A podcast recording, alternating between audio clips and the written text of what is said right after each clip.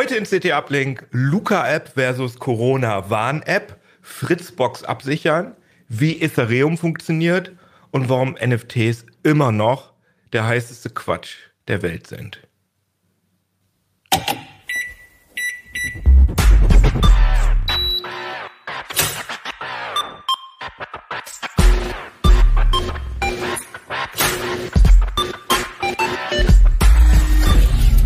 CT Uplink. Diese Uplink-Folge hat einen Sponsor und das jetzt erstmal zuerst. Dell Technologies Berater stehen Unternehmen zur Seite und bieten kostenlose, kompetente Beratung telefonisch oder per Chat. Sie sind auf der Suche nach einer IT-Gesamtlösung, die auf Ihre Bedürfnisse zugeschnitten ist? Dell Technologies bietet alles an einem Ort, von der professionellen Beratung bis hin zur neuesten Technologie. Unsere Berater verstehen Ihre geschäftlichen IT-Herausforderungen und beraten Sie bei der Auswahl der richtigen Lösung, Produkte und Dienstleistungen. Infos unter dell.de slash kmu-beratung. Ja, und ich habe noch eine Ankündigung, und zwar eine in eigener Sache, auf die ich mich besonders freue. Wir haben jetzt einen YouTube-Channel, CT Uplink und andere CT-Videos waren ja sonst immer in dem Heise Online YouTube-Channel und jetzt hat CT einen eigenen YouTube-Channel gemacht, der auch so richtig YouTubig ist und ein bisschen alberner auch als andere Sachen. Das ist so, so mein Metier so. das mache ich zusammen mit äh, Johannes, unserem Videoproducer, aber natürlich ist auch die ganze CT-Redaktion damit von der Partie und das ist so das Besondere an dem Channel, dass wir unterhaltsame Videos machen, die aber das Know-how der größten Tech-Redaktion Europas hinten dran hat. Und ja, wir freuen uns da total drauf. Der Channel ist jetzt offen, das heißt, ihr könnt ihn schon abonnieren. CT 3003 heißt er. Warum 3003? Ist doch klar, drei mehr als 3000. nee, eigentlich, also die Sache, die Videos sind lustiger als dieser Joke jetzt gerade. Äh, und ähm, da gibt es ab dem 7. Mai gibt es da ungefähr ein Video in der Woche. Und im Moment ist da jetzt nur der Trailer online, aber da könnt ihr schon mal so einen kleinen Vorgeschmack kriegen. Habt ihr den schon gesehen, den Trailer? Ja. Und fand, wie fandet ihr den? Ja, heißer Scheiß, würde ich sagen.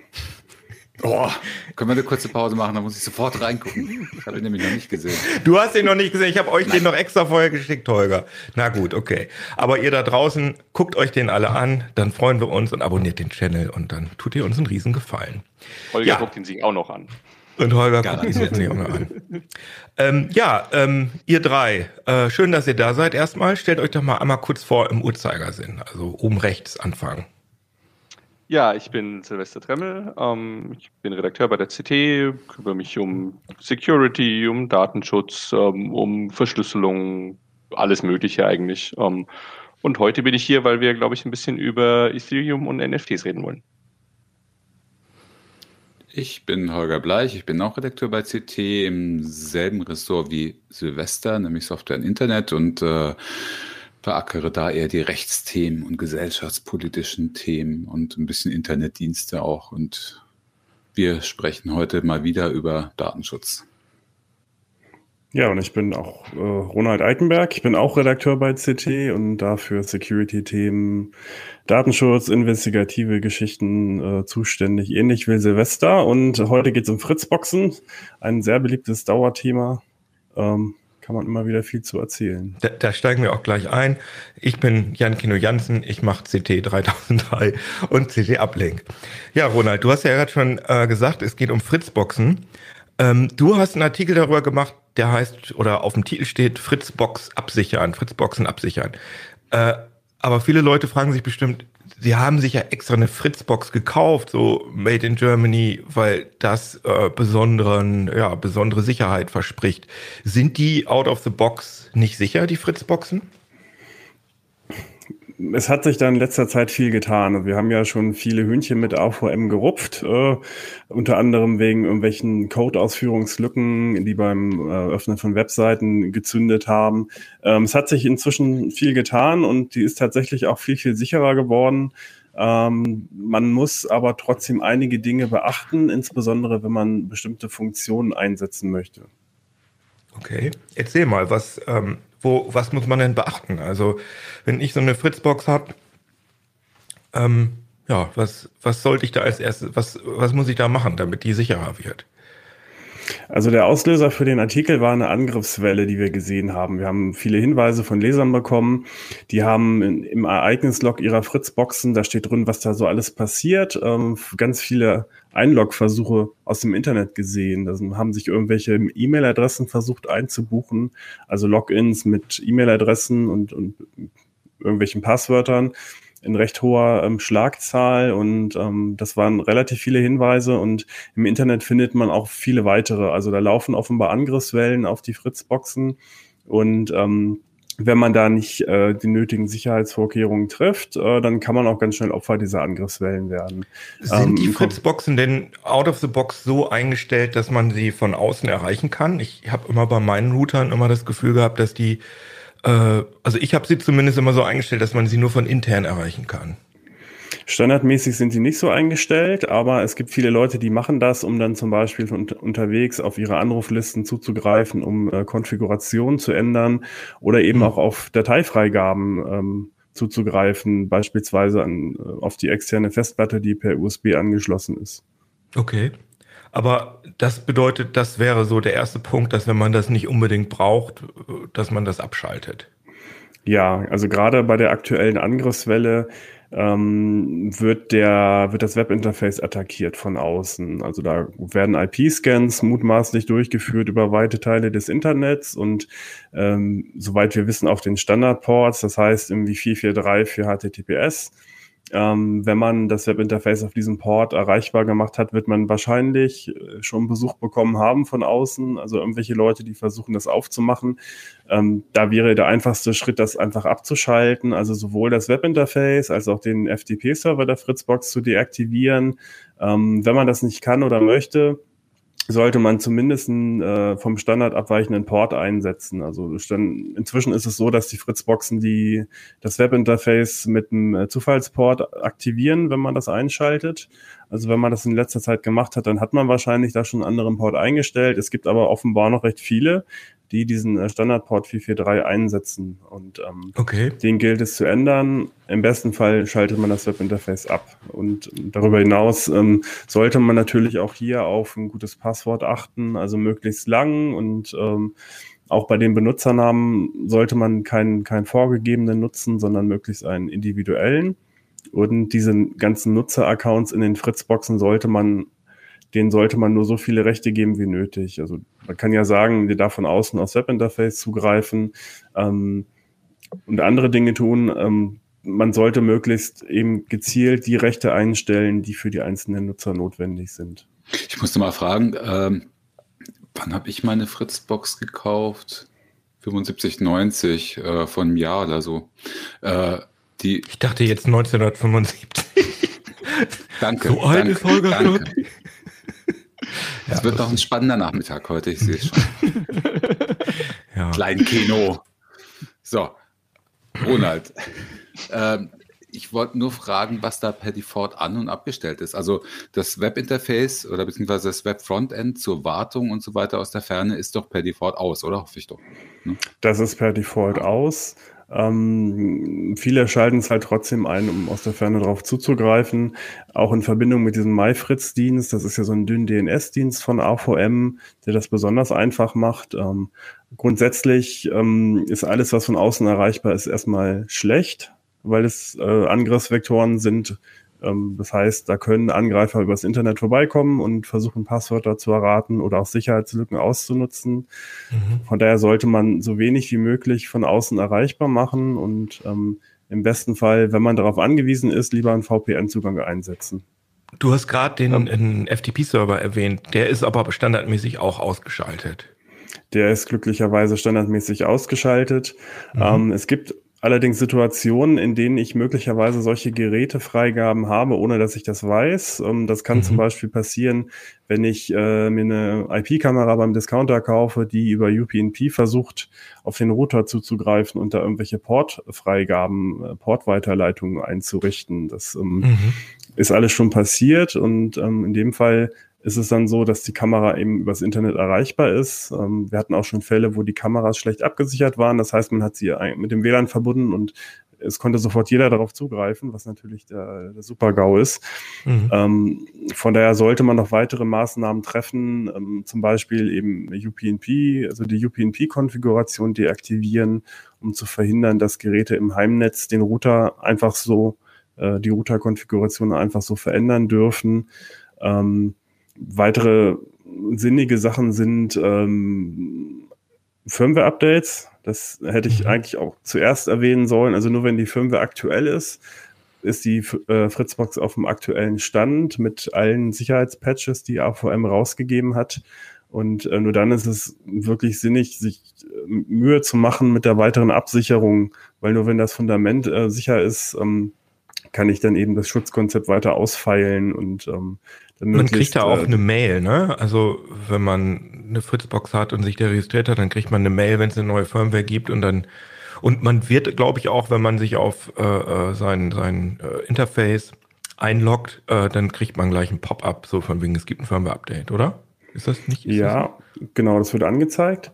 Ähm, Im besten Fall aktiviert man die automatische Installation. Da gibt es so, ich glaube, drei Abstufungen inzwischen. Ähm, bei der zweiten werden alle Updates automatisch installiert, die AVM für sicherheitsrelevant hält. Das sollte in jedem Fall eingestellt sein.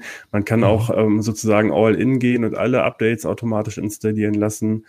Ähm, man muss dazu sagen, Firmware-Updates ist bei den Fritzboxen so ein Thema, weil bestimmte Geräte, insbesondere die Geräte der Kabelprovider, äh, nur von den Provider mit Updates versorgt werden. Das heißt, da kann ich mich gar nicht darum kümmern. Äh, dann bin ich dann im Zweifel darauf angewiesen, dass der Provider das Update dann irgendwann rausspielt. Okay. Kann ich noch Ist das ein Problem? Oh, sorry. Ja, stellt alle Fragen, die ihr wollt, klar. Holger, du zuerst. zuerst. Okay. ähm, ja, nee, aber das klang gerade so ein bisschen, ähm, hat mich an, an die Geschichte mit Handys äh, erinnert. Ist es ein übliches Problem, dass es halt irgendwelche Updates gibt von AVM, aber die Kabelprovider oder andere Provider reichen das nicht durch? Ähm, oder sieht es, also oder sieht die da einigermaßen zügig? Kommt drauf an. Also wenn man eine halbwegs aktuelle Fritzbox hat, dann bekommt man zum einen halt sehr lange Updates dafür über mehrere Jahre. Ähm, wenn die allerdings, wenn das so Mietgeräte sind, dann ist es tatsächlich häufig so, dass die Updates nur durch die Provider rausgeschoben werden können. Da gibt es dann auch keinen Update-Button. Ähm, ich weiß nicht, wie die Verbreitung jetzt wirklich ist, ähm, aber wenn ich das Gerät selber erworben habe, ist die Wahrscheinlichkeit sehr hoch, dass ich die Updates auch selber installieren darf. Okay, äh, Holger, hat ihr noch was? Hm, also dazu noch einmal, ich kann mich noch erinnern, bin ich jetzt nicht mehr, aber ich war mal Kabel Deutschland Vodafone Kunde und hatte eine Mietfriedbox, äh, Fritzbox und das hat mich schon ziemlich genervt, dass äh, die Updates so viel später gekommen sind. Also damals waren die wirklich in der Fernwartung und der, in der Update, äh, äh Update-Verwaltung echt schlecht, muss man echt wirklich ja, sagen. Also war zumindest mein Eindruck, dass das teilweise Monate gedauert hat, bis ich ein Update bekommen habe, was AVM schon lange rausgehauen hatte. Ich habe noch eine Frage. Äh, wir haben hier im Haus ja nicht nur eine Fritzbox, sondern haben auch ein Mesh eingerichtet mit einer Menge Repeatern, fünf Stück, glaube ich, inzwischen. Äh, die Frage ist, weil die Repeater äh, benötigen ja selber auch Updates, ne? Zum Beispiel. Da ist natürlich auch, habe ich auch eingestellt, dass die automatisch geupdatet werden.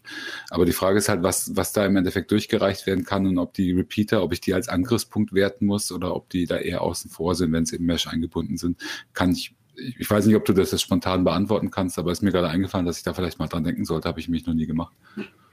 Also die sollten natürlich auch auf dem aktuellen Stand sein. Ich erinnere mich noch an Zeiten, als es eben diese großen kritischen Lücken gab über das Webinterface. Ähm, da konnte man auch die Repeater angreifen. Da hat es dann mhm. gereicht, äh, eben über den Repeater eine Webseite aufzurufen, um das Ding zu attackieren.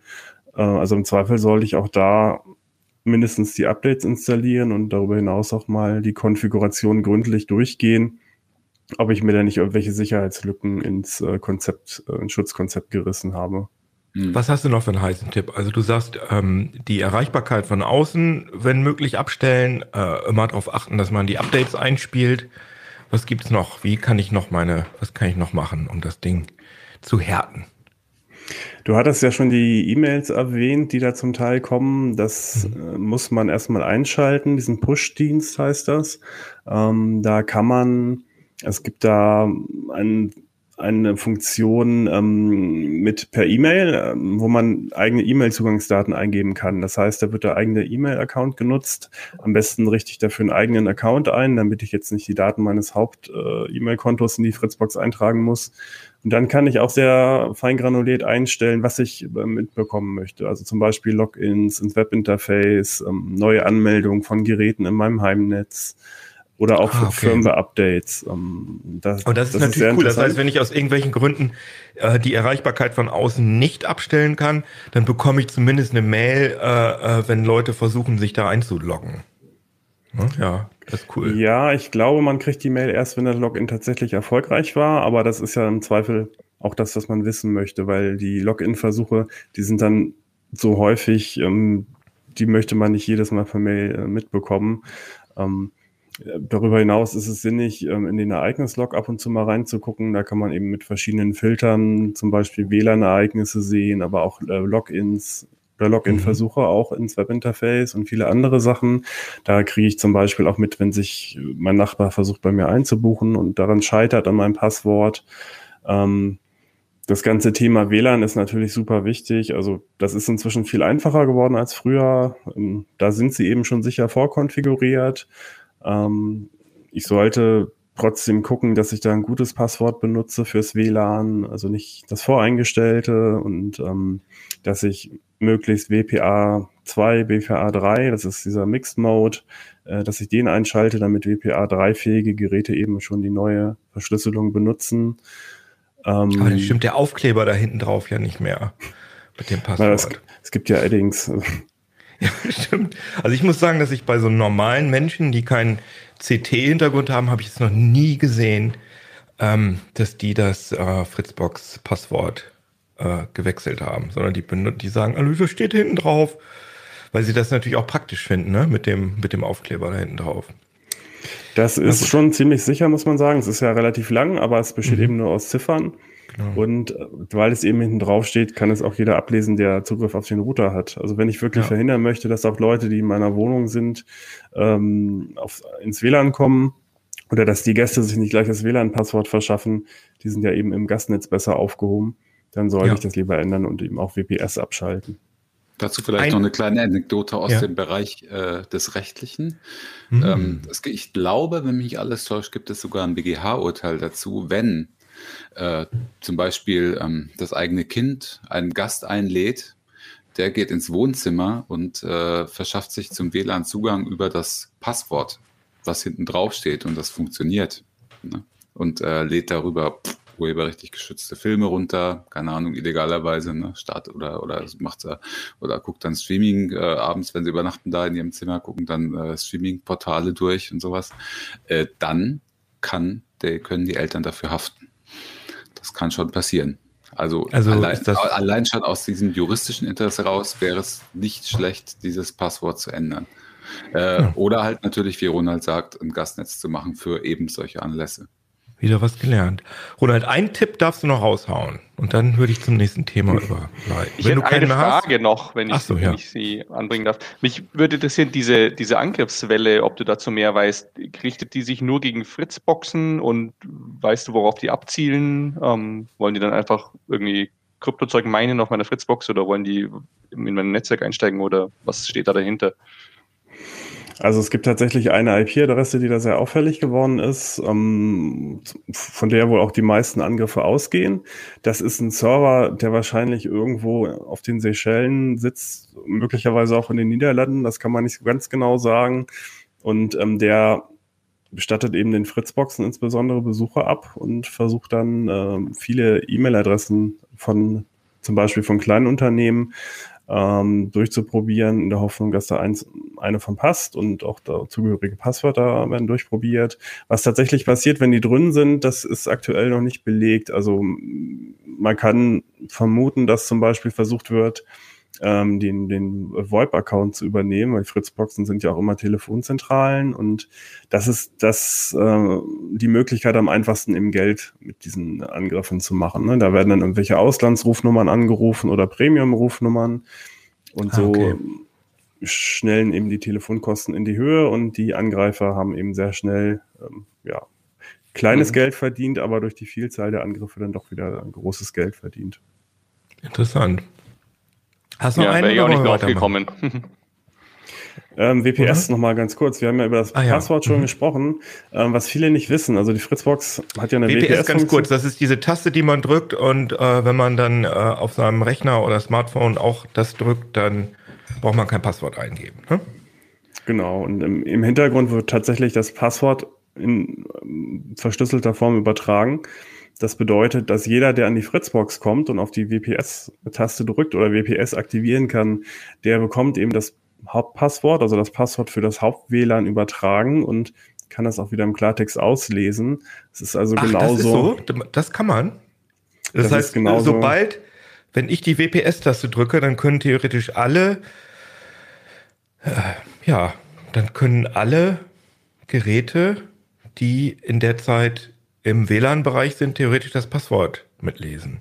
Weil die brauchen ja dann nicht mal Zugang dazu zu haben zum WPS. Ja, äh, zum, nicht zum, zum Netz.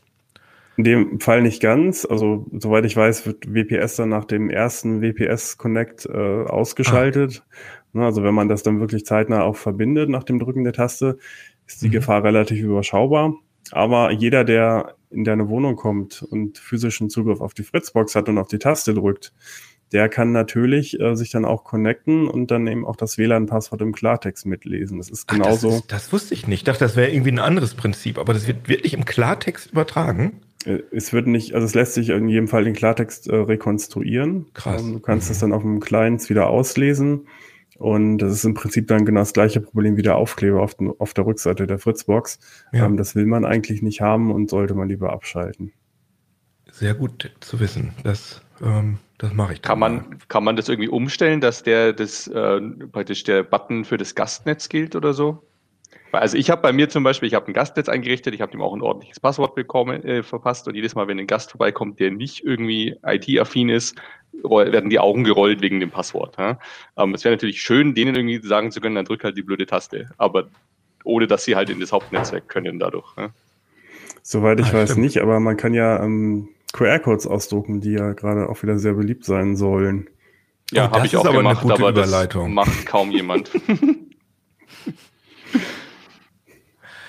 Äh, ja, dann, also, dann würde ich sagen, dann reden wir doch mal über QR-Codes. Eigentlich sollte das am Ende dran, aber ich finde, oh, das passt jetzt so schön. Nee, nee, alles gut. Ähm, Holger, du oh, hast ja? dich mit QR-Codes auseinandergesetzt, weil äh, du hast dich mit der Luca-App und der Corona-Warn-App auseinandergesetzt, aber das hat ja im weitesten Sinne was mit QR-Codes zu tun, wenn ich es richtig verstehe, weil man ja, ähm, also es war ja bei der ersten Welle so, dass wenn ich irgendwie in der Außengastronomie mir einen Kaffee geholt habe, dann musste ich mich immer so blöd in eine Liste eintragen und das hat natürlich total genervt äh, um fürs Gesundheitsamt nachvollziehbar zu sein. Das heißt, wenn es da irgendwie eine Ansteckung gegeben hat, dann kann ich theoretisch informiert werden über diese Listen. Das soll jetzt einfacher passieren, nämlich ja, mit Apps. Holger, erzähl doch mal. Also, was ist da, was ist da los? Wie soll das in Zukunft laufen mit der also Nachvollziehbarkeit? Ja, das ist das Ganze ist nicht neu. Ne? Also ähm, äh, es gab einen äh, legendären Fernsehauftritt eines äh, gewissen Herrn äh, aus Süddeutschland namens Mudo. Äh, der kommt aus Süddeutschland. Ich dachte, der wäre der ist Stuttgarter, Stuttgarter. Ja. Ah ja, stimmt, das ist ja im Süden. Stuttgart ist Süddeutschland, Kino. Ganz kurz, äh, Smudo, ganz kurzer Exkurs zu Smudo. Äh, wusstet ihr eigentlich, dass Smudo ähm, auf der Heise, auf dem Heise Medium Input 64, das war eine C64 Zeitschrift auf Datenträger, ich glaube sogar auf Kassette, oder Diskette, weiß ich nicht, aber ich glaube auf Kassette. Da hat der äh, einen, einen Leserwettbewerb gewonnen, da hat er nämlich ein Adventure programmiert und das war auf dem Cover von Input 64 und Smudo hat mal im Interview gesagt, dass das ein noch schönerer Moment war als äh, der erste Charts-Einstieg von Gida, ich. Hat das gesagt, aber interessant. Ja. Na gut, dann verlieren wir natürlich kein schlechtes Wort mehr hier über Smudo. ja, ich weiß nicht, ob er immer noch heise wohlgesonnen ist, aber das fand ich irgendwie lustig. Dass, äh, Smudo hat bei uns Smudo auch mal bei einem MP3-Hörtest mitgemacht zum Beispiel. Ne? Als ah ja, okay. Als Profi-Abhörer, um Unterschiede von MP3 zu WAV-Dateien und sowas irgendwie rauszukriegen. mit gut. Genau, also wir haben erstmal nichts gegen Smudo, aber Nein. was ist da passiert, Holger, mit Smudo in naja, dieser also, Talkshow? Also dieses Prinzip, jeder, es ist ja in jeder, äh, jedermanns Bund, da muss man nicht, muss man jetzt nicht groß einführen, die Luca-App. Ne? Und äh, Smudo ist investiert in der Luca-App, ist da beteiligt über Culture for Life, über ein, äh, äh über ein Unternehmen, das er und äh, Michi Beck auch von den Fantastischen Vier, wo er eingestiegen ist. Und, die sind aber, äh, die haben es nicht gegründet, sondern die sind da ähm, ja, die haben da also, Geld investiert. Ich habe mit dem äh, mit dem Macher von der Luca-App, Silvester, da warst du auch dabei, wir haben ja miteinander geredet und äh, angeblich war Smudo schon auch an der Idee selbst beteiligt, mhm. so eine App überhaupt ins Leben zu rufen und äh, zu starten. Ne? Das war wohl im September 2020, übrigens zu einer Zeit, wo es schon ganz viele gleichartige Apps gab. Also, das wollte ich gerade, also aber Holger, wir sollten das trotzdem noch ja. einmal kurz sagen. Also der, der Sinn und also, Zweck also, der Luca-App ist, Sag, sag das mal in, in zwei Sätzen, ja, zumindest, also, damit man, ja. Genau. Ähm, da kommen wir dann auch gleich noch zum Unterschied zu Corona-Warn-App, mhm. zu, der, zu denen du sicher noch fragst. Also die, die ähm, Luca-App will ähm, ein Verfahren nachstellen quasi und beschleunigen, was, äh, wie du gesagt hast, schon seit letztem Jahr existiert, nämlich dass die Corona-Verordnungen der Länder äh, jeden Check-in-Point, also sei es ein Restaurant, sei es ein Arzt, sei es der äh, Friseur, wobei ich beim Friseur ehrlich gesagt im Moment gar nicht einchecken muss, aber ähm, eigentlich sollen alle Kontaktlisten führen und jeder soll seinen Namen, seine Adresse und seine Telefonnummer, wobei Adresse auch strittig ist. Deswegen ist die Luca-App gerade auch in der Kritik, weil sie die Adresse zwingend voraussetzt. Äh, andere mhm. sagen wieder, die Adresse ist nicht zwingend vorausgesetzt. Schwierig. Äh, zumindest sollen die erfasst werden, egal wie, auf dem Zettel oder auch digital. Digital gab es auch schon länger. So dass, und das ist der entscheidende Punkt, äh, später im Fall, wenn äh, im Nachhinein eine, Inf eine, Infektion zu einem bestimmten Zeitpunkt äh, klar war, in dem, ne, wenn jemand positiv getestet wurde, der zu einem mhm. bestimmten Zeitpunkt an der Location war, dass im Nachhinein die ganzen Zettel geholt werden können oder die Kontaktinformationen geholt werden können. Und das Gesundheitsamt kann diese Liste dann, äh, diese Zettel oder auch die digitale Liste abtelefonieren, kann allen Leuten sagen, ihr seid hier in der, in der Kontaktnachverfolgung bei uns, weil in eurer unmittelbaren Umgebung war ein Positivfall. Deswegen lasst euch bitte umgehend PCR testen. Mhm. Äh, und in dem Fall eines Positivtests geht bitte sofort in Quarantäne. Ne? Man muss dazu sagen, dass in der ersten Welle mit diesen Zetteln dass da auch ähm, tatsächlich Datenschutzprobleme aufgetreten sind, dass diese ja. Zettel benutzt worden sind, zum Beispiel von der Polizei, um ganz andere, um, um irgendwelche Kriminalfälle aufzuklären und so Sachen. Also dass Leute diese Listen benutzt haben für Dinge, für die sie eigentlich nicht vorgesehen waren. Genau, da kommen wir nämlich genau schon zu dem Punkt der Luca-App. Also das ist das, das eine Problem. Das andere Problem war natürlich, dass das dann auch hochbar wurde, dass diese äh, Listen missbraucht werden, quasi also dem eigentlichen Zweck entfremdet werden. Ne? Auch äh, zum Beispiel gab es auch Fälle von Stalking, dass äh, irgendwelche Leute genau. sich die Zettel rausgeholt haben. Oh, wer war denn die Frau, die da neben mir im Biergarten gesessen hat? Äh, guck ich, die rufe ich doch mal an oder so. gucke mal. Ne? So, äh, das geht natürlich gar nicht. Und deswegen haben natürlich viele gesagt, ja, dann ist das mit den digitalen, mit der Digitalerfassung ja eigentlich besser, äh, ähm, sicherer und vielleicht auch schneller, weil die, äh, das Gesundheitsamt im Bedarfsfall schneller an die Daten kommt. Das ist das Versprechen von Luca und auch das Versprechen von anderen Apps. Ne? Das, äh, das funktioniert dann so, dass die Location, der Check-in-Point, äh, einen QR-Code hat mit einer ID. Du, du hast eine App, äh, in der du die funktionieren alle ähnlich, äh, die auf die Kamera zugreift äh, und matcht. Also die fotografiert diese, dieses Ding ab, ja, äh, diesen QR-Code. Das heißt, da gibt's dann ist ein Timestamp da und es ist ein Match zwischen, zwischen den beiden Punkten. Äh, und, das, und die Luca-App macht das dann so, dass sie diese Daten dann, äh, diese Check-in-Daten verschlüsselt an den Luca-Server überträgt. Dort bleibt das dann liegen. So ist die Theorie. Bleibt es dann mhm. liegen, verschlüsselt liegen. Wenn später dort ein Positivfall auftritt, ne, ein positiver PCR-Test zu dem Zeitraum, dann be bekommt das Gesundheitsamt Zugriff auf diese Daten, auf diese speziellen Check-in-Daten zu dem Zeitpunkt an der Location äh, und, und kann dann schnell diese Daten äh, bekommt schnell diese Daten und kann dann schnell diese Liste auch wieder genau wie vorher auch abtelefonieren. Ja. Und äh, das Versprechen von Luca war halt, dass sie dafür sogar für die Gesundheitsämter entsprechende Schnittstellen zur Verfügung stellen. Die sind noch nicht überall realisiert. Also bei weitem mhm. noch nicht überall realisiert, anders als sie es versprochen haben, so dass die Gesundheitsämter das wirklich zum Beispiel im Falle dieser, hat vielleicht schon mal jemand gehört, dieser Software SORMAS, die die Gesundheitsämter teilweise ja mittlerweile einsetzen, obwohl sie sie eigentlich schon lange einsetzen sollten, äh, dass, dass da das dann besonders gut und schnell funktioniert. Aber größtenteils, so wie ich gehört habe, funktioniert es im Moment immer noch so, äh, dass sie Excel-Sheets kriegen von Luca. Aber mal ganz kurz vorab, ähm, es hat in der ersten Welle, habe ich schon einige äh, Gastronomiebetriebe gesehen, die ähm, ja, die entweder, ich habe sogar auch Gastrobetriebe gesehen, die haben selber so eine Lösung sich gefrickelt mit QR-Codes, weil man muss ja sagen, dass wahrscheinlich jeder, wie wir hier sitzen, äh, ich übertreibe jetzt, aber ich meine, ich, ich wahrscheinlich könnte ich sowas entwickeln. Also es ist ja jetzt, also klar, die Schnittstelle mit den Gesundheitsämtern, Deswegen das ist problematisch. Ja auch schon Dutzende davon. Aber äh, eine, eine, ein, ein Programm zu schreiben, was äh, einen QR-Code zur Verfügung stellt und äh, dann äh, sozusagen irgendwas abspeichert, äh, alle Leute, die sich da einchecken, ich meine, das ja, ist aber der Punkt ist, erstens ist das, äh, geht es hier um Millionen von Daten ne, jeden mhm. Tag. Ähm, dann geht es auch darum, das ist ja der eigentliche Clou, erstens die Anwendung an die Gesundheitsämter, ja. dass die funktioniert. Und der zweite Klar. Clou ist vor allem, dass das Konzept so datenschutzkonform ist, dass idealerweise der Betreiber gar nicht auf die Daten niemals zugreifen kann äh, und dass äh, vor allem keine Bewegungsprofile entstehen, weil du erfasst hier ähm, Orte, ne? Äh, und in dem Moment, wo es fast eine Verpflichtung gibt, diese Luca-App zu benutzen, ne, äh, muss natürlich auch jeder Ort sowas anbieten und dann äh, kriegst du nahezu lückenlose Bewegungsprofile, wenn in dem Fall, äh, dass, dass diese Daten mal äh, in falsche Hände geraten oder entschlüsselt werden. Und da gab es eben Lücken bei Luca, mhm. massive Lücken.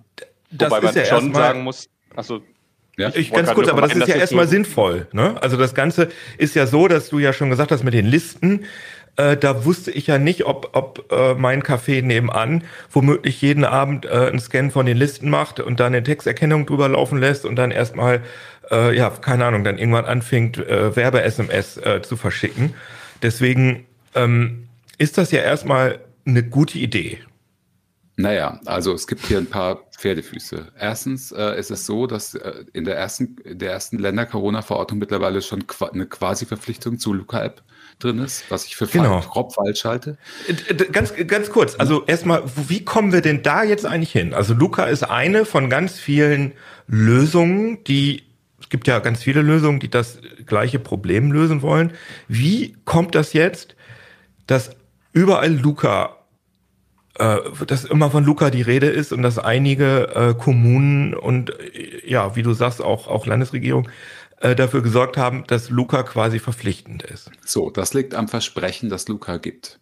Mhm. In dem Moment, wo Smudo sich hinsetzt, in der Anne Will Show Ende Februar, ne? Da, da, ging der Hype ja los. Das kannst du zum Beispiel auch, wenn du mal äh, Google Trends anguckst, kannst du es klar sehen. Plötzlich, Luca, für, für Luca hat sich niemand interessiert, plötzlich gingen die Suchanfragen so hoch. Ne? Mhm. Äh, und wenn in dem Moment, er hat sich da hingesetzt und hat versprochen, mit Luca können wir alles öffnen. Ne? Okay, das, ein bisschen da sind die natürlich heiß drauf, die Politiker. Ja, ja. Es, geht, mhm. es ging nie darum, Ne? Also bei der ganzen Kontaktnachverfolgung ging es nie darum, dass das, äh, äh, dass das Maßnahmen sind, die das normale Leben wieder äh, ermöglichen. Aber er hat eben dieses Heilsversprechen gegeben, wenn wir Luca mhm. einsetzen, können wir wieder Festivals machen. Wenn wir Luca einsetzen, können wir wieder ganz normal in Restaurants, in Innenräumen, Außenräumen, überall hingehen. Und das war das große Heilsversprechen. Vorher hat, hat auch diese ganze digitale Kontaktnachverfolgung niemanden großartig interessiert. Das ist übrigens auch ein Grund, warum es das in der Corona-Warn-App bis dato noch nicht gab, weil, äh, weil die auch gesagt haben, pff, braucht man eigentlich nicht, interessiert ja eh niemanden.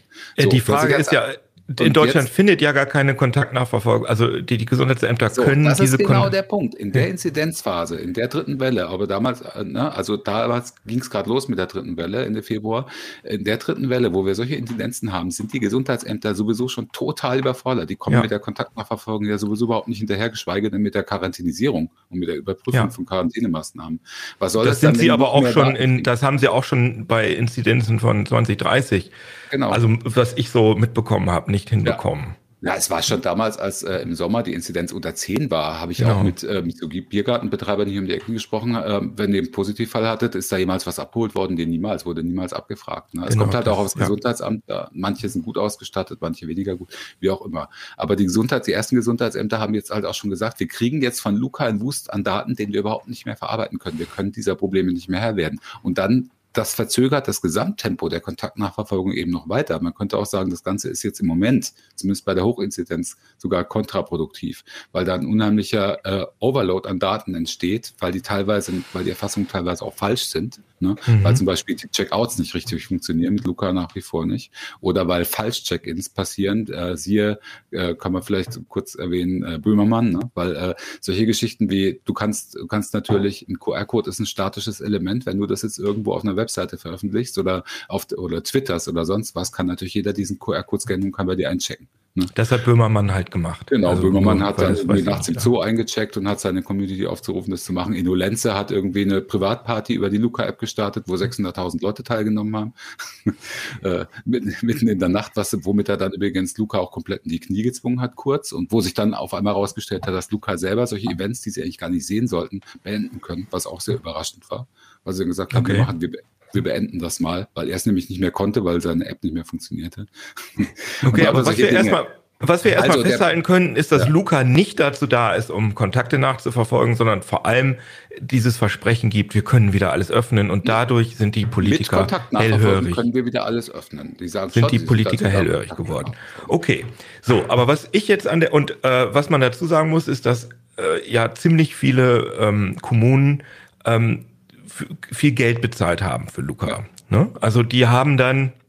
Da kommt noch was dazu übrigens, ja. was sehr stark in der Kritik steht im Moment und was das Ganze ist noch nicht abgeschlossen. Da werden Klagen folgen vermutlich. Ähm, es hat, so meines Wissens, hat kein einziges Land eine ordentliche Ausschreibung gemacht die, die Mitbewerber beklagen sich auch bitterlich. Die, die haben sich so beeilt und standen dermaßen unter Druck, offensichtlich seitens der Politik auch, ne, äh, mhm. dass, äh, dass, sie, dass quasi nur so eine Kurzsichtung der Marktsituation erfolgt ist äh, von ein, zwei Bundesländern und dann wurde direkt Luca der Zuschlag gegeben. Das heißt, die haben alle Lizenzen für zwölf Monate gekauft und insgesamt ist da jetzt ein Volumen weit jenseits von 20 Millionen Euro entstanden bei 13 Bundesländern. Weil die so gut vernetzt sind, weil die so, so in den, in den, ja, weil die äh, gut lobbyieren. Wir kommen wieder auf das, wir kommen wieder auf das Heilsversprechen von Smudo zurück. Klar, der ist natürlich überall hingegangen, ne? Die haben Klinken geputzt, ganz klar. Aber natürlich, wenn du so einen Marketingzugpferd hast, wie, äh, wie ähm, ein relativ bekannter Musiker, der bei Anne Will sagt, hier, äh, Zack, zack, tschick, tschick, tschack, tschack und alles ist wieder, können wir wieder öffnen. Ne? Das, das, will natürlich jeder glauben, ne? das ist auf fruchtbaren Boden gestoßen.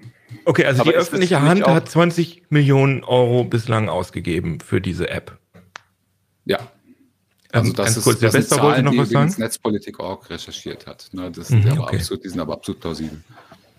Silvester, du wolltest noch was sagen. Äh, ja, nee, ich habe zwei Fragen. Die eine war, ob das nicht auch so ein bisschen so ein Selbstläufer ist. Also wenn halt irgendwie die, das erste Bundesland sagt, wir machen jetzt hier Luca und damit funktioniert es, dass dann irgendwie jetzt unabhängig von Smudo die anderen Bundesländer sich denken, oh mein Gott, äh, wir müssen ja unbedingt besser dastehen als Mecklenburg-Vorpommern, wer auch immer, weil wir sind ja hier zum Glück in so einem Kleinstaatertum verhaftet, wo es, naja, egal. Ähm, also dass da dann einfach der Druck herkommt, ja, dass die dann irgendwie der Meinung sind, naja, wir brauchen das jetzt auch, was die anderen haben, sonst sehen wir irgendwie nicht so gut aus. Oder meinst ja, du das? Na klar, ja, ja, okay. du weißt ja, äh, oder ihr wisst ja, dass es in der letzten Zeit diesen Wettbewerb um Modell, Modellregionen gegeben hat. Ne? Stichwort Saarland, ganze Saarland-Modellregion. Aber mhm. äh, in MacPom gab es halt, äh, gab's, gab's Modellregionen und so. Und äh, anders, also das Versprechen der Modellregion und der Öffnung, so wie in Tübingen zum Beispiel auch, war halt auch immer an äh, an Contact Tracing geknüpft, ne, dass die Gesundheitsämter das stemmen können und das geht halt am besten mit der Luca-App. Deswegen äh, alle, die Modellregion gemacht haben, übrigens auch wir hier in Niedersachsen, ne, die Kommunen, mhm. äh, die jetzt geöffnet oder die jetzt Modellregion sind wie Nienburg zum Beispiel, da kommen meine Schwiegereltern her, ne, die, die sagen halt, ja, Einlass nur noch mit Luca-App, da hängen jetzt überall die Luca-App QR-Codes äh, an, an den Läden rum und mhm. äh, ich der sehr skeptisch bin gegenüber dieser App, gegenüber dieser App, muss meinen Schwiegereltern dann äh, erklären, wie sie die Luca-App installieren, damit sie in die Läden dürfen. Ne? Und so läuft das. Das ist äh, eins ergibt das andere. Ist, wie du sagst, Silvester, echt ein Selbstläufer. Ne? Einmal in Schwung gesetzt, läuft es. Und jetzt kommt die Gretchenfrage. Äh, was ich überhaupt nicht verstehe, es gibt doch die App, die Corona-Warn-App vom äh, Robert-Koch-Institut und äh, wer steckt noch mit drin? SAP und die Telekom, glaube ich, ne? Mhm. Oder? Ja. Also es gibt sozusagen eine App, für die der Steuerzahler schon sehr, sehr viel Geld ausgegeben hat und die ähm, ja sogar vom CCC als sicher ähm, tituliert worden ist. Und die hat ja schon sehr in der Vergangenheit angekündigt, wir werden dieses Feature auch bekommen. Und äh, jetzt haben sie angefangen, tatsächlich die, das Update auszuliefern. Wir haben gerade schon vor der Sendung gesprochen, du hast es schon bekommen äh, auf iOS, ich unter Android habe es noch nicht, aber das äh, wird wahrscheinlich morgen oder so kommen. Das heißt, diese Funktionalität, für die äh, die, die öffentliche Hand 20 Millionen für Luca ausgegeben hat, die gibt es in einer App, die sie schon mal gekauft hat jetzt. Nein. Äh, okay. Die, die Corona One App funktioniert anders. Sie bietet auch eine Check-in-Funktion, mhm. äh, aber wir haben ja, das war ja am Anfang eine ziemliche Diskussion, wir haben hier eben ein ganz anderes Prinzip. Wir haben keine zentrale Datenhaltung bei der Corona mhm. One App, sondern die Daten verbleiben äh, so gut wie es geht. Äh, also alles, was nicht anonym ist, verbleibt auf dem Handy und äh, alle Daten, die das Handy verlassen, sind anonymisiert und landen dann äh, quasi äh, äh, diese Beacons, die werden dann nur ausgetauscht über mhm äh, über das System der Te Deutschen Telekom, ne, mhm. die mitentwickelt hat. Also für die wesentliche Entwicklung war SAP der App verantwortlich und die Telekom stellt aber das Backend zum Beispiel und hat das mitentwickelt. Ich finde das großartig, wie das, wie das gelaufen ist und wie das jetzt funktioniert. Ähm, allerdings gibt es natürlich, äh, gab es hier große datenschutzrechtliche Einschränkungen und eine davon ist eben die Anonymität und die Anonymität bedeutet, äh, mhm. dass keine Informationen äh, weder geoloka geolokalisierte Daten noch äh, geschweige denn äh, personenbezogene Informationen jeweils an Gesundheitsämter gelangen können. Die Gesundheitsämter sind außen vor. Das heißt, das Contact Tracing der Gesundheitsämter findet bei der Corona Warn App grundsätzlich nicht statt. Die sind nicht angeschlossen. Das, äh, das Contact Tracing funktioniert bei der Corona Warn App nur untereinander. Und das ist dann intern. So, das heißt, die App meldet mir, ähm, du bist am 13.05. So, ein Beispiel. Äh, ich checke jetzt, mhm. ich checke jetzt in einem Biergarten ein, der, ähm, mhm. der einen Check-in-Code von der Corona Born App aushängen hat. Ja, äh, dann ist bei mir vermerkt in meinem Kontakttagebuch, das macht die Corona-Warn jetzt automatisch, 15 mhm. Uhr bist du dort eingecheckt. Ne? Und mhm. 17 Uhr verlässt du den wieder. Dann haben sie noch einen Überschneidungsradius, das geht für Innenräume und für Außenräume. Ne? Das mhm. heißt, ich bin dort, da ich befinde mich in diesem Cluster quasi. Ne? Alle, die mhm. sich auch zu diesem Zeitpunkt in diesem Cluster befinden, werden zusammengefasst jetzt. Das ist mhm. neu. Früher war es nur, wenn man sich begegnet, wenn man, wenn man sich nah ist. Ne? Mhm. Jetzt, jetzt gibt es diese Zusatzinformation der Verbindung der Leute untereinander. Wenn aus mhm. diesem Cluster eine Woche später jemand PCR-positiv getestet ist, kriegt er die Möglichkeit, diesen Test oder sie oder sie, Entschuldigung, natürlich, genau, sie oder er die Möglichkeit, äh, einen Knopf zu drücken in der Corona One App und das zu melden. Dann mhm. werden alle werden alle Leute, die äh, auch zu dem Zeitpunkt an dem Ort eingecheckt waren über die Corona Warn App, informiert. Hier in eurem Cluster zu dem Zeitpunkt, und, äh, du hast um 15 Uhr im Biergarten gesessen, da war jemand Corona positiv. Viel krasser ist das noch, und das ist dann funktioniert dann auch viel besser als bei der Luca App zum Beispiel, mhm. äh, ist es bei Innenräumen, ne? weil die auch zum Beispiel noch so einen Überschneidungspunkt haben. Die sagen halt mhm. halt zum Beispiel, die haben ja mit dem Fraunhofer Institut sehr viel gearbeitet an, äh, an Aerosolverbreitungsforschung mhm. und sowas. Ne? Und die haben jetzt gesagt, wir machen Überschneidungswert von zehn Minuten. Also auch, du wirst auch gewarnt, wenn du schon, wenn derjenige, der rot gemeldet hat, ne, der seinen Test gemeldet hat, schon ja. zehn Minuten wieder aus dem Laden draußen ist, wirst du trotzdem ja. noch gewarnt, Achtung. Ist ja bei so einem kleinen Café durchaus, im kleinen durchaus möglich. irgendwo rumschweben können. Ne? Finde ich total Aber sinnvoll. Was mir bei dieser Luca-App nicht ganz klar ist, also ich habe mich jetzt mit der Luca-App, äh, keine Ahnung, beim bei Café Holger äh, eingecheckt mhm.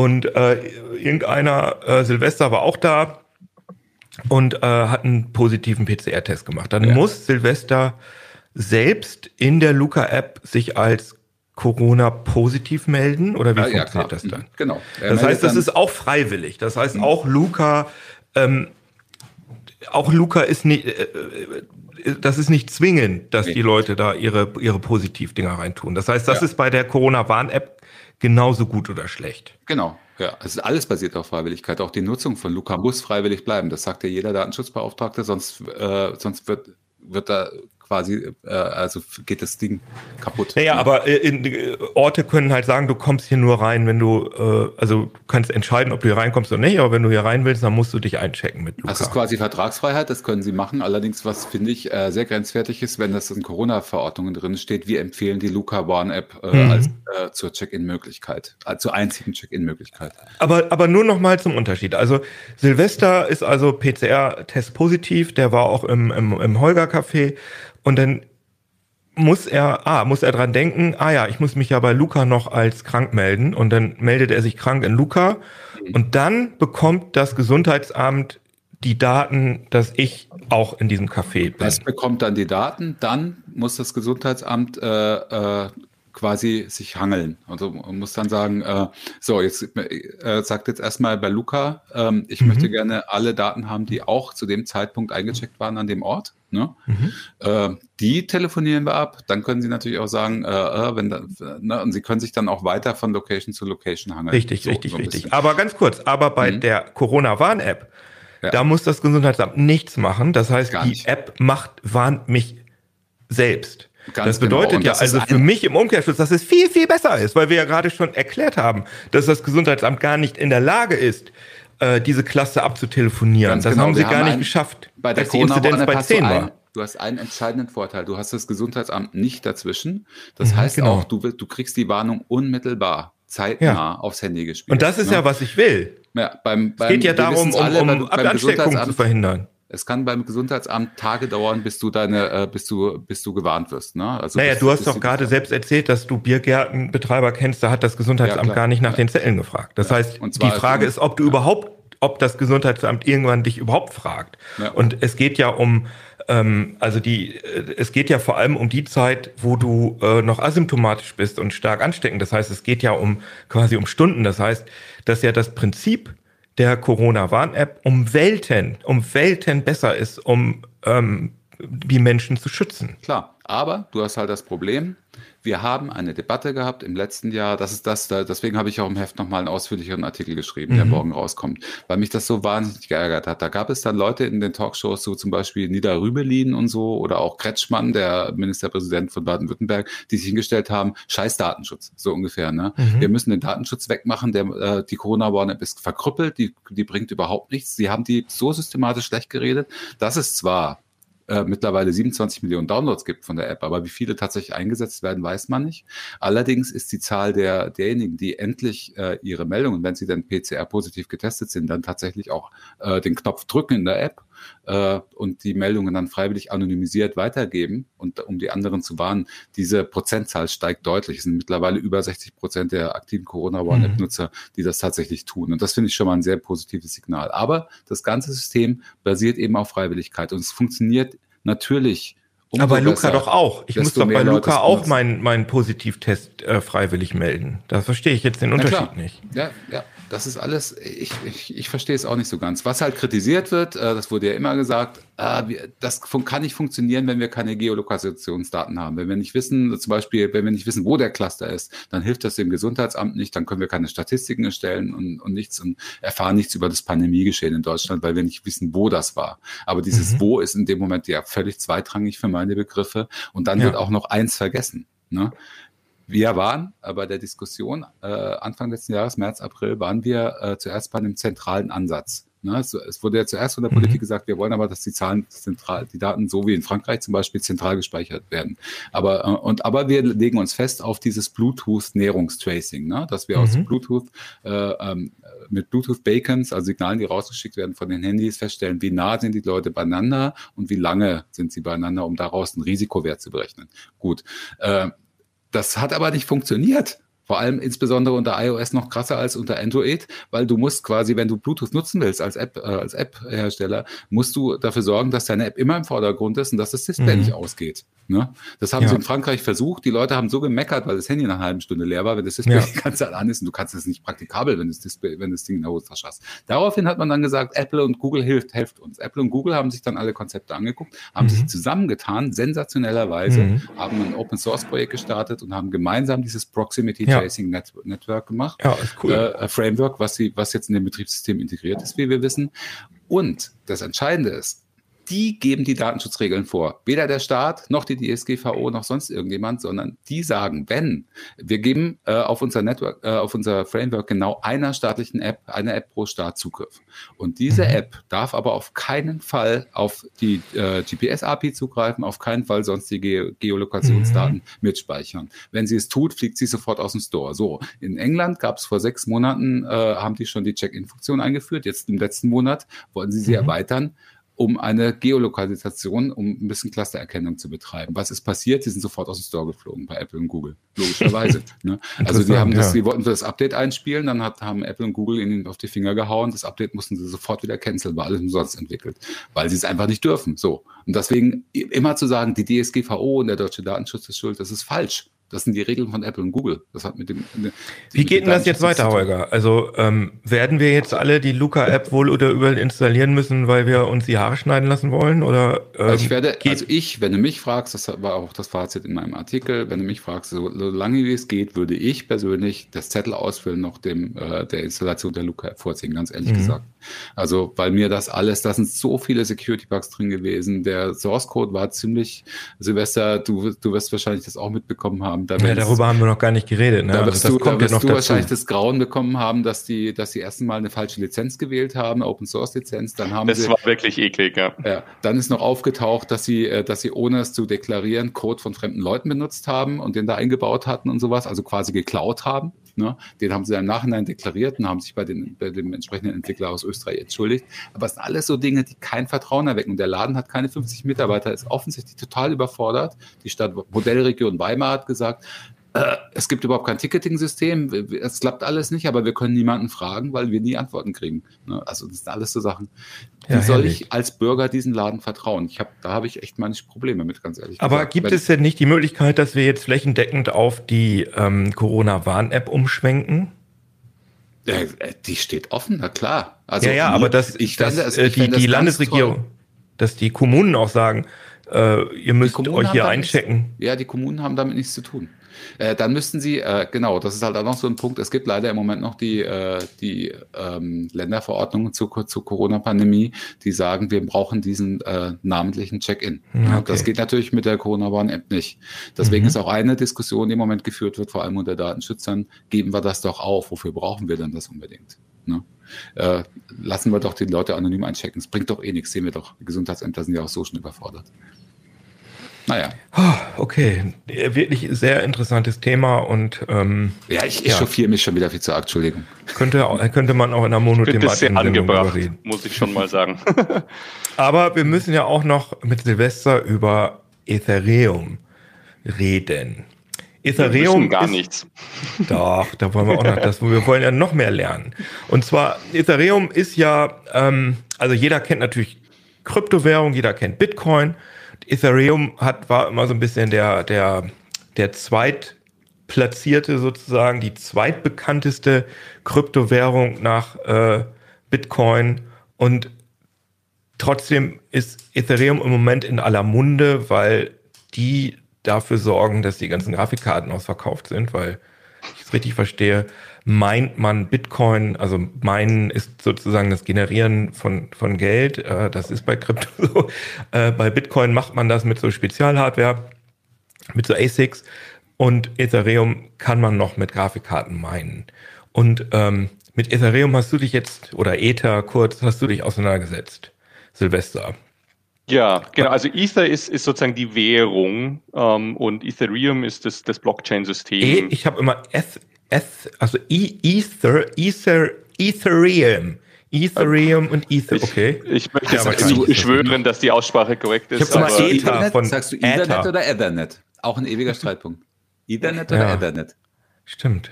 Ja, ich sage auch Ethernet, deswegen sage ich wahrscheinlich auch Ethereum. Ethereum. Okay. Ich weiß es ehrlich gesagt. Vielleicht gibt es auch eine offizielle ähm, Aussprache. Ich weiß es nicht.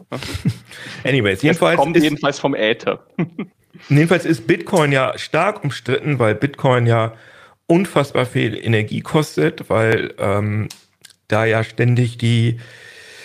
Ja, warum kostet Bitcoin eigentlich so viel Energie, Silvester? Äh, ja, das ist Absicht. Mhm. ähm, also diese Währungen haben das Problem, dass sie irgendwie verhindern wollen, also es soll ja keine zentrale Instanz geben, die halt irgendwie sagt, ich überwache hier die, die Zahlungsvorgänge und mhm. sonst was. Ne? Ähm, also muss es irgendwie über eine Community-Mehrheit geschehen ähm, und dann willst du irgendwie verhindern, dass sozusagen jemand einfach betrügt. Ne?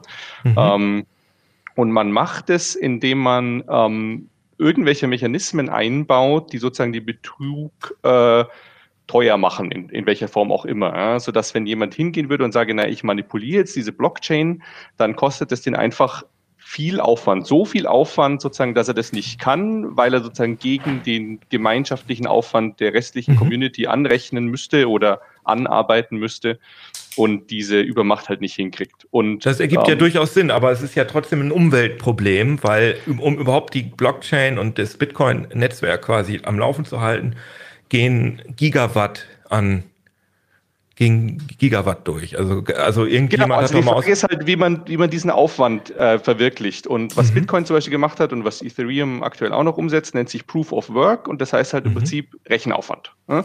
Mhm. Ähm, wir lassen da irgendwie die Hardware glühen. Ähm, und zwar so, dass wir halt sozusagen beweisen können, die, die Hardware musste glühen und niemand kann sich irgendwie hinstellen und irgendwas behaupten, der müsste mehr Hardware haben, um diese Behauptung aufstellen zu können. Mhm. Ähm, und klar, also einfach, das sind sozusagen Rechnungen, die, die, die, die, deren Ergebnis nützt nichts. Ähm, die sollen sozusagen, die sind nur vorhanden, damit Aufwand im System steckt. Und das ist natürlich verheizte Energie. Ähm, mhm. Es gibt andere Systeme, also gerade Ethereum versucht, auf ein Proof of Stake umzusetzen, mhm. umzustellen. Da ist dann die Idee, ähm, die Leute müssen sozusagen Geld, also Miner müssen Geld setzen, richtig viel, die müssen sozusagen tief in das System äh, investiert sein, so dass es für sie ein fundamentaler Fehler wäre, da zu betrügen, weil es das System instabil macht und dann verlieren sie massiv Geld. Das ist sozusagen mhm. letztendlich so, die, die haben ein Interesse daran, dass das System gut funktioniert. Und dieses Interesse können sie beweisen, indem sie stark investiert sind.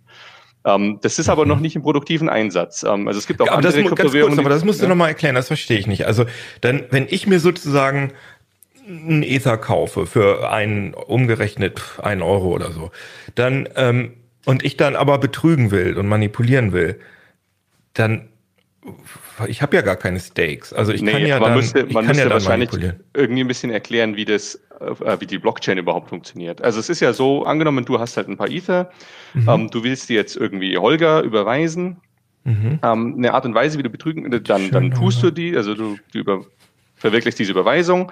Ähm, die mhm. Blockchain ist ja sozusagen eine Datenstruktur, die laufend eben erweitert wird um neue Blöcke, die da angehängt werden. In einem von diesen Blöcken findet deine Überweisung Eingang und mhm. dann ist sie sozusagen verbucht. Ähm, und wenn du jetzt betrügen wolltest, könntest du eine alternative Version, also nachdem du die Überweisung gemacht hast und Holger hat jetzt seine 5 Ether, könntest mhm. du eine alternative Version der Blockchain erschaffen, in der diese Überweisung nicht existiert und mhm. du deine ursprünglichen 5 Ether an Ronald überweist. Ähm, dann überweist du die an Ronald, der freut sich auch. Und der Witz ist jetzt, betrügen kannst du nur, wenn du nachdem Holger schon glaubt, sein Geld erhalten zu haben und halt irgendwie, keine Ahnung, sein Haus überschrieben hat, weil du hast ihm ja gerade so viel Geld gegeben oder so. Danach kommst du mit einer alternativen Version der Blockchain um die Ecke, ähm, und wenn du jetzt ausreichend viel Arbeit sozusagen beweisen kannst, dass die sozusagen die längere valide Kette ist, dann sagt das System, okay, das ist die korrekte Version. Und Holger bleibt auf dem Schaden sitzen, weil diese Überweisung, von der er angenommen hat, sie wäre verbucht gewesen, die verpufft einfach, ähm, weil das System umschwenkt auf die alternative Kette. Mhm. Ähm, das ist sozusagen, wie man da betrügen würde. Das nennt sich jetzt ein Double Spending, was ich gerade beschrieben mhm. habe, also dass du sozusagen dasselbe Geld zweimal ausgibst. Ähm, und das ist eben das, wo man sagt, naja, das müssen wir irgendwie verhindern. Ähm, die eine Variante ist eben, wir, du, wir wollen da so viel Rechenaufwand drin haben, dass du als einzelner Akteur es faktisch nicht schaffst, so eine alternative Kette zu erstellen. Mhm. Ähm, die andere Variante ist halt zu sagen, nee, nee, ähm, die Leute, die praktisch deine erste Überweisung verbucht haben, also diese Miner, die die aufgenommen haben und dann auf eine alternative Kette umgeschwenkt sind, die müssen dafür gerade stehen und die sind halt krass investiert, so dass wir sozusagen auch garantieren können, wenn die so einen Schabernack treiben, dann verlieren sie diese, dieses Geld, was sie da im System stecken haben. Und es ist eben viel Geld ähm, und äh, es ist so viel Geld, dass es sozusagen für die unrentabel ist, das zu verbrennen. Also man versucht letztendlich die Rentabilität nicht mehr über den Arbeitsaufwand okay. zu machen, sondern darüber, dass der Verlust, den sie durch diesen Betrug erfahren, halt okay. übersteigt, was sie durch den Betrug gewinnen könnten. Das verstehe ich. Aber es gibt noch keine, also Ether oder Ether äh, arbeitet immer noch mit Proof of Work. Deshalb sind auch die Grafikkarten ähm, alle äh, ausverkauft oder zu teuer. Das heißt, die haben noch nicht umgeschwenkt auf äh, Proof of Stake. Ähm, wäre ja, das denn so? Also die haben, sorry, nur kurz, die, die haben seit Ende letzten Jahres eine Proof of Stake Chain am Laufen, aber das ist halt mhm. halt noch nicht die Hauptchain ähm, sozusagen, also die, die, die existiert und die wächst, aber das eigentliche Ethereum-System sozusagen hat noch nicht auf diese Proof of Stake Chain umgestellt. Das, das heißt, sie sind gerade so in der Migrationsphase. Das würde aber gehen. Also das ist, also es würde man quasi es würde ruckelfrei theoretisch technisch funktionieren. Ja, die haben dann einen Plan, wie man das technisch hinkriegt. Ob das dann ruckelfrei passiert, ist eine andere Frage. Ob sich überhaupt rausstellt, das funktioniert gescheit und da gibt es nicht irgendwie doch Möglichkeiten zu betrügen, das ist halt noch nicht im großen produktiven Einsatz. Mhm, man verstehe, wird sehen. Also verstehe. Also die wissen schon auch, warum sie da sozusagen sich rantasten. Aber das ist noch nicht safe. Ähm ähm, äh, geplant, also dass das umgestellt wird, sondern das ist erst Es gibt dann meines Wissens noch keinen äh, Zeitpunkt sozusagen. Also das ist geplant, aber äh, halt kein festes Datum oder so. Ne? Und ist der Grund tatsächlich, äh, geht es da um äh, quasi Umweltschutz? Also dass es Global Warming mäßig ziemlich unzukunftsträchtig ist, äh, so eine energieaufwendige äh, Blockchain zu führen oder hat das andere Gründe? Das ist ein Grund. Das ist natürlich ein Grund, mhm. der gerne nach vorne gedreht wird, weil, also es ist ja auch sinnvoll, man will ja sozusagen keine Umweltsau sein. Ne? Ja, ja, genau. Ähm, die Proof of Work Sachen haben, haben eine Reihe anderer Probleme. Das eine ist einfach Performance. Also ich meine, der Bitcoin der, und auch Ethereum, die verbrennen nicht nur viel Energie, die verbrennen viel Energie für im Vergleich wenig Transaktionsdurchsatz. Wenn man mhm. sich das anschaut, im Vergleich zu dem, was irgendwie über Bargeld abgewickelt wird oder was halt irgendwie große Kreditkartenunternehmen ja. an Transaktionen abwickeln. Ähm, ein anderes ist, dass man, man sieht es am Bitcoin, den kann ich ja so als Otto Normalo gar nicht mehr meinen. Ähm, es führt zu so einer Zentralisierung. Ähm, also da gibt es dann einige wenige Player, die gigantische äh, Lagerhallen voll mit Spezialchips haben oder halt mhm. mit Grafikkarten bei Ethereum. Ähm, und das ist natürlich was, was man eigentlich verhindern will, ähm, weil wenn es irgendwann mal einen solchen Player gibt oder ein, ein äh, Konglomerat von Playern, die sich illegalerweise zusammenschließen, sodass sie halt mehr als die Hälfte der Rechenpower ausmachen, dann, dann ist alles offen. Ne? Hm, ähm, verstehe, also es geht immer darum, dass der Bösewicht sozusagen nicht mehr, ähm, mehr Arbeit leisten kann als der Rest der Community. Und es hat sich eben herausgestellt, dass diese Proof of Work Sachen nicht so gut darin sind, diese Zentralisierung zu verhindern. Die tritt doch mhm. auf. Ja? Und äh, Proof of Stake ist da halt eine Alternative. Da habe ich auch eine Zentralisierung, weil es halt nur wenige gibt, die so viel investieren können. Ähm, aber das ist da irgendwie ein bisschen mehr, also habe ich das Gefühl, eingepreist und eingeplant. Das ist weniger ein Effekt, den man eigentlich verhindern wollte. Also mit aber, dem Proof of Work gibt es eine Reihe von Problemen. Aber es gibt auch mit dem Proof of Stake, ähm, da gibt es auch Kritik dran. Eben zum Beispiel, dass nur Leute oder nur Instanzen, die schon so viel Geld haben und da investieren können, dann eben auch sich beteiligen können und so. Hm? Aber ähm, warum äh, das überhaupt so in aller Munde ist, ist ja nicht nur, dass ähm, Kryptowährungen wieder so im Preis gestiegen sind. Also Bitcoin ist ja, war ja zwischenzeitlich mal über 50.000 Euro wert, ein Bitcoin. Ethereum ist auch äh, meines Wissens stark angestiegen.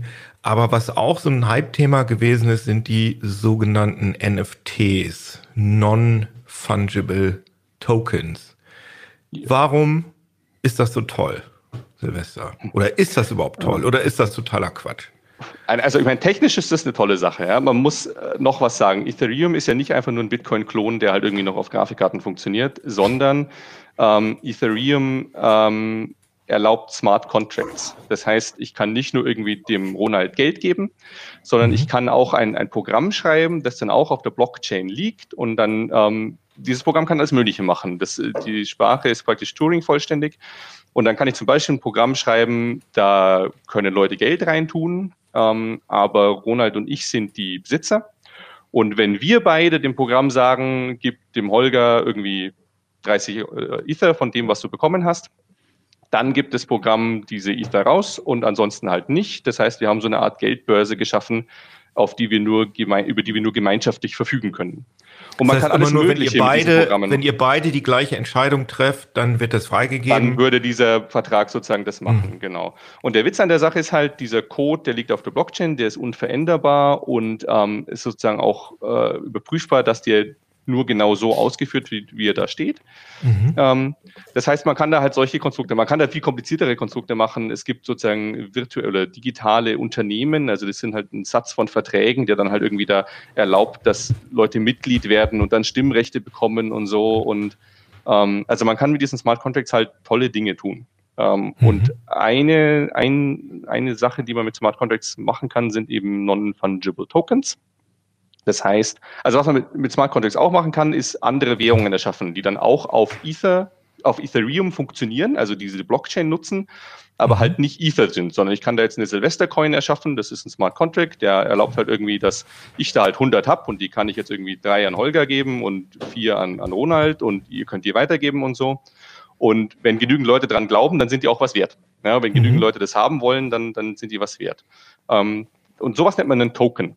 Ähm, das ist halt sozusagen auch eine Art von Währung, die dann zusätzlich auf der, ähm, auf der Blockchain läuft. Und ein Non-Fungible Token ist im Prinzip genau dasselbe, nur dass jede einzelne Instanz eben ein Unikat ist. Also wenn ich einen Ether habe und den an Holger gebe und einen an Ronald, das macht überhaupt keinen, also es macht keinen Unterschied, welchen Ether ich da hingebe. Man kann sich das vorstellen wie Bargeld. Ich habe zwei Euro Münzen. Ähm, welche davon ich Holger gebe, wenn ich ihm einen Euro schulde, ist vollkommen belanglos. Mhm. Es geht nur darum, dass es eine Euro-Münze ist. Ähm, das ist ein Fungible Token. Also es ist egal, welche Euro-Münze, Hauptsache eine Euro-Münze.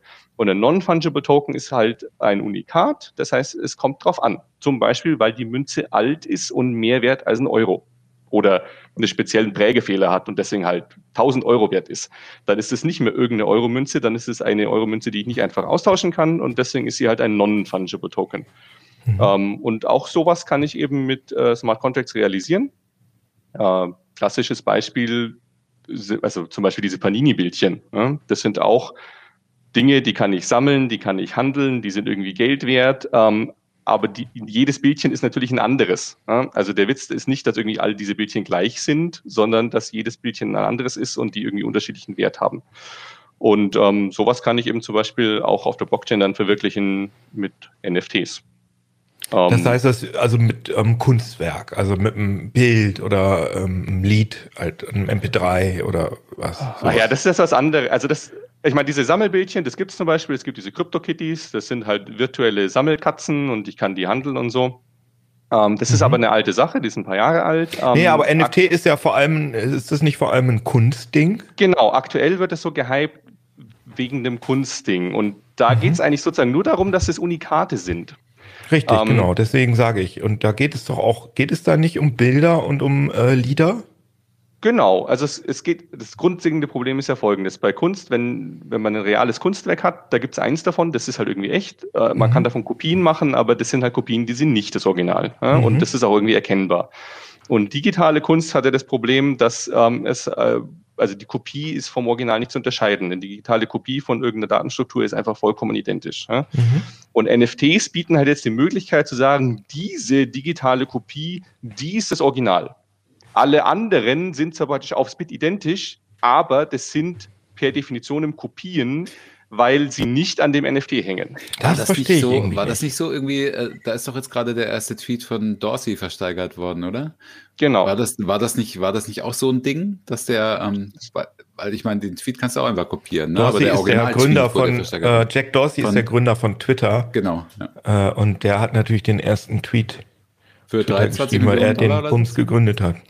Genau, ähm, also das ist genau das. Ich kann natürlich den Tweet beliebig kopieren, jeder kann das, ähm, aber nur eine Person kann halt auf die Blockchain deuten und sagen, nee, nee, aber mir gehört er, weil ich habe das. Okay, also das ist quasi nicht, es geht, es geht nicht darum, dass das das Unikat ist, sondern es geht darum, dass sozusagen das Echtheitszertifikat auf der Blockchain ist. Das heißt, es geht ja nicht darum, dass ich den Original-Tweet von Jack Dorsey habe, sondern dass ich sozusagen quasi beweisen kann, dass mir das gehört, oder? Genau. Hab ich das richtig also, verstanden? Das, das Unikat ist nicht der Tweet, sozusagen, das Unikat ist dieser NFT. Du mhm. kannst keine Kopie dieses NFTs haben, sodass die Blockchain sagt, naja, einer gehört äh, Keno und einer gehört mhm. Holger. Das kann nicht sein. Das gibt genau dieses Ding genau einmal auf der Blockchain und du kannst es an Holger abgeben, aber dann hast es du nicht mehr. Und das ist auch für alle klar. Und wenn du halt sagst, an dieses Unikat, an das binde ich jetzt irgendwas ran, zum Beispiel den Tweet, dann kann ich sagen, ich benutze das Unikat, um sozusagen den Besitz des Tweets zu verfolgen. Und ich kann eben sagen, wer immer diesen mhm. NFT hält, ist Besitzer dieses Tweets. Nicht, weil er der Einzige ist, der den Tweet de facto als digitale Repräsentation irgendwie hat, sondern weil er der Einzige ist, der das dazugehörige NFT besitzt und damit halt nachweisen kann, das ist mein Tweet.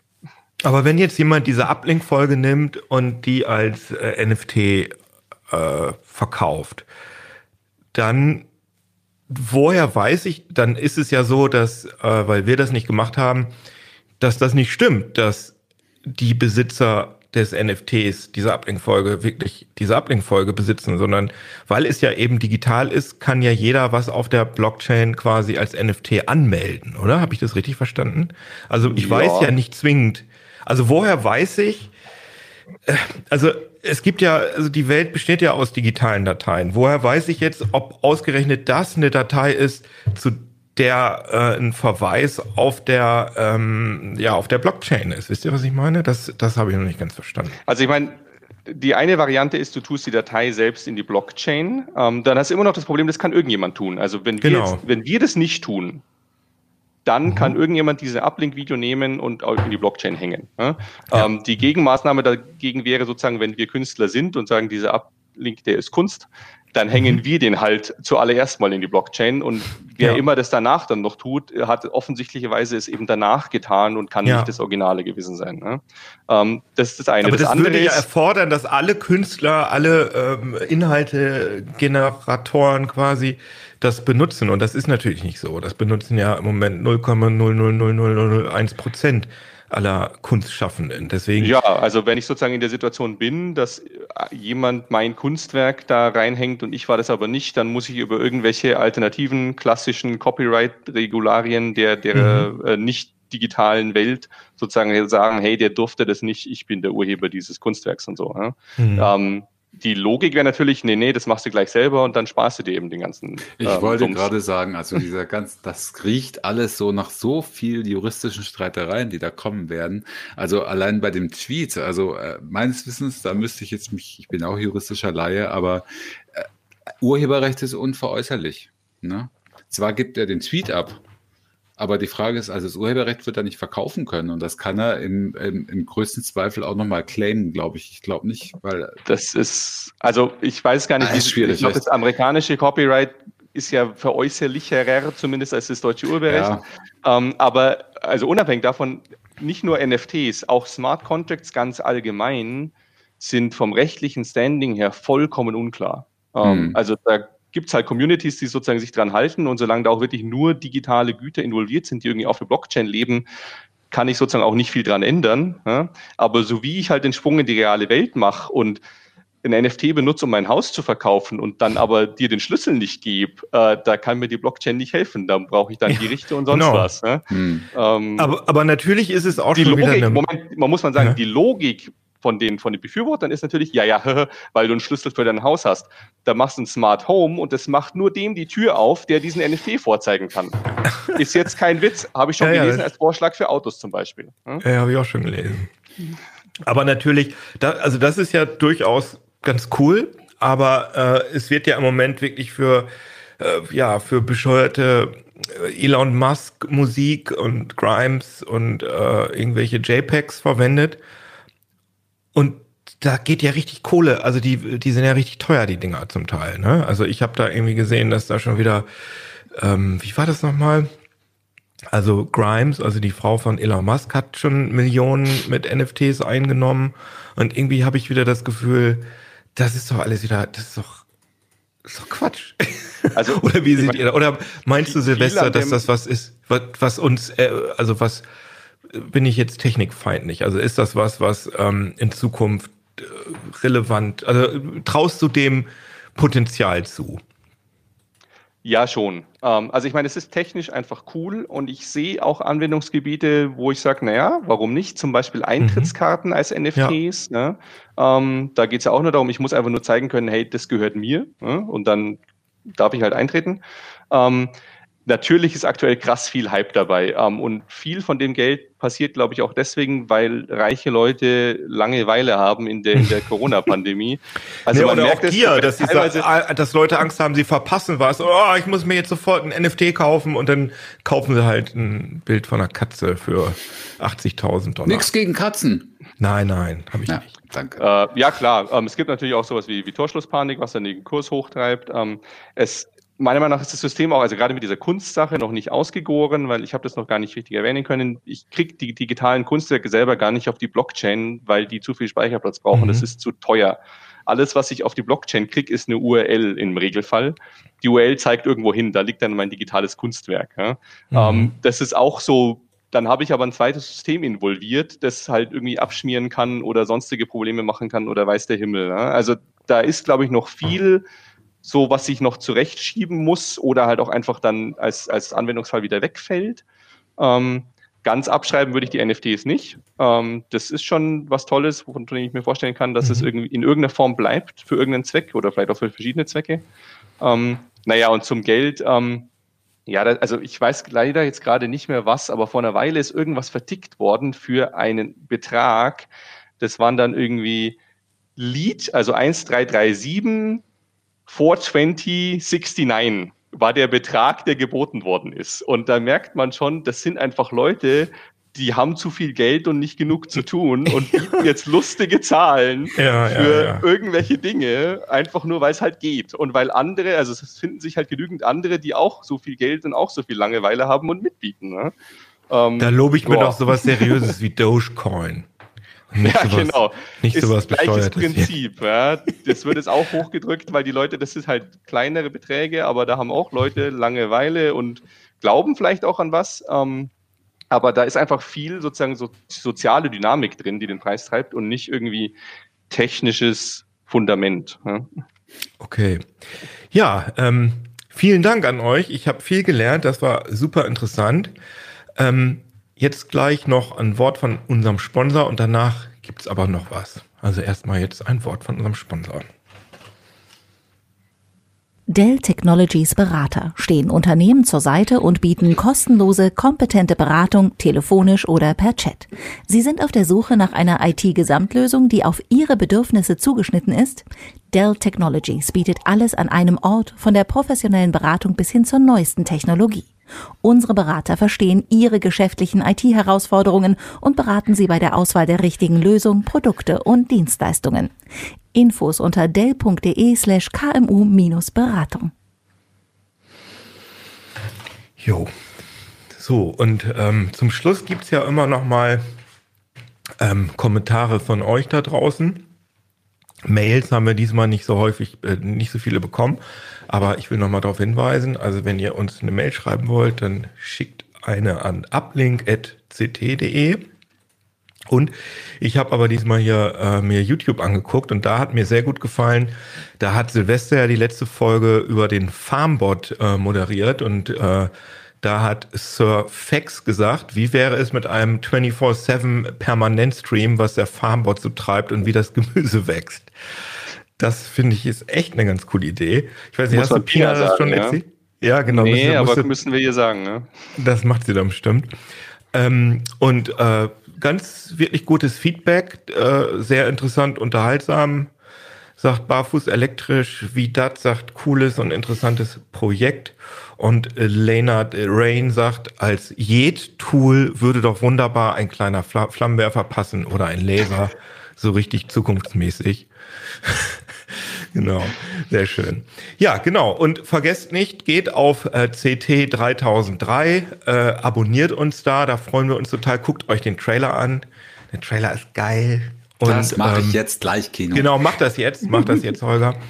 Und ähm, äh, keine Angst, aber das ist jetzt, klingt jetzt erstmal kompliziert, aber das ist so, CT Uplink bleibt auf dem Heise YouTube-Channel und die neuen Videos kommen auf dem CT 3003 YouTube-Channel, also müsst ihr im Zweifel beides abonnieren. Aber ja, das hat ganz komplizierte Gründe, auf die ich jetzt nicht eingehen will. Aber erstmal vielen Dank an euch drei, dass ihr mit dabei äh, wart. Sehr interessant. Und natürlich vielen Dank an euch da draußen, die eingeschaltet habt. Genau, abonniert uns auf Spotify, äh, Äh, auf Heise kann man uns nicht abonnieren, aber da könnt ihr uns auch hören oder sehen auf YouTube und in eurem Podcast-Programm eurer Wahl. Da freuen wir uns und noch ein schön, schönes Wochenende euch. Tschüss. Ciao. Ciao, ciao.